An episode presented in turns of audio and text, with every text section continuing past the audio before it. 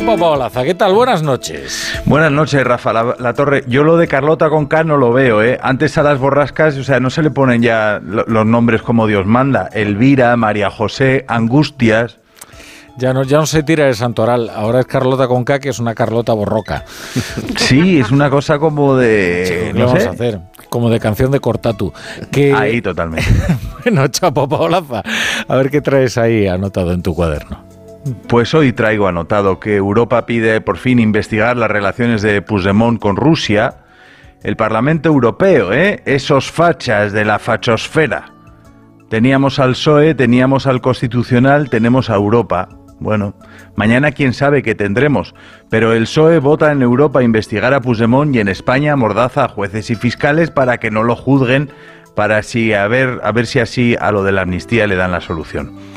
En Españita, tractora y rebonita, cuando se habla de la solución a una cosa, significa que no la tiene. Lo del campo está más caliente que el cenicero de un bingo. Hay que escuchar al campo, dicen, hay que escuchar al campo con atención. A ver, escuchar al campo. cerrad los ojos, escuchadlo.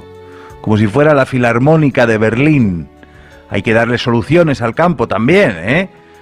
Eh, bueno, pues en cada español vive un seleccionador nacional, un fiscal del Supremo, un juez de Eurovisión y un solucionador de lo del campo.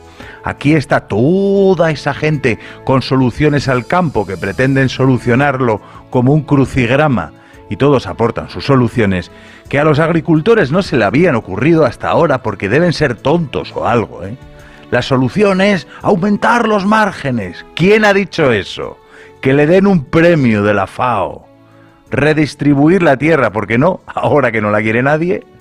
Las cooperativas, bueno, quemar Mercadona, ¿cómo no? La trazabilidad, la rotación de las tierras, aumentar la cadena de valor, saltarse los intermediarios, abaratar el transporte, que vendan sus tomates ellos mismos, ¿no? Que los transporten ellos mismos en cestos, que se los coman ellos mismos. No sé, que fichen a los agricultores en el gobierno, no sé si sería la solución. Que pongan a los del gobierno a trabajar de agricultores, tampoco sé si sería solución. Pero desde luego les iba a dar una nueva perspectiva. Hasta mañana, chao.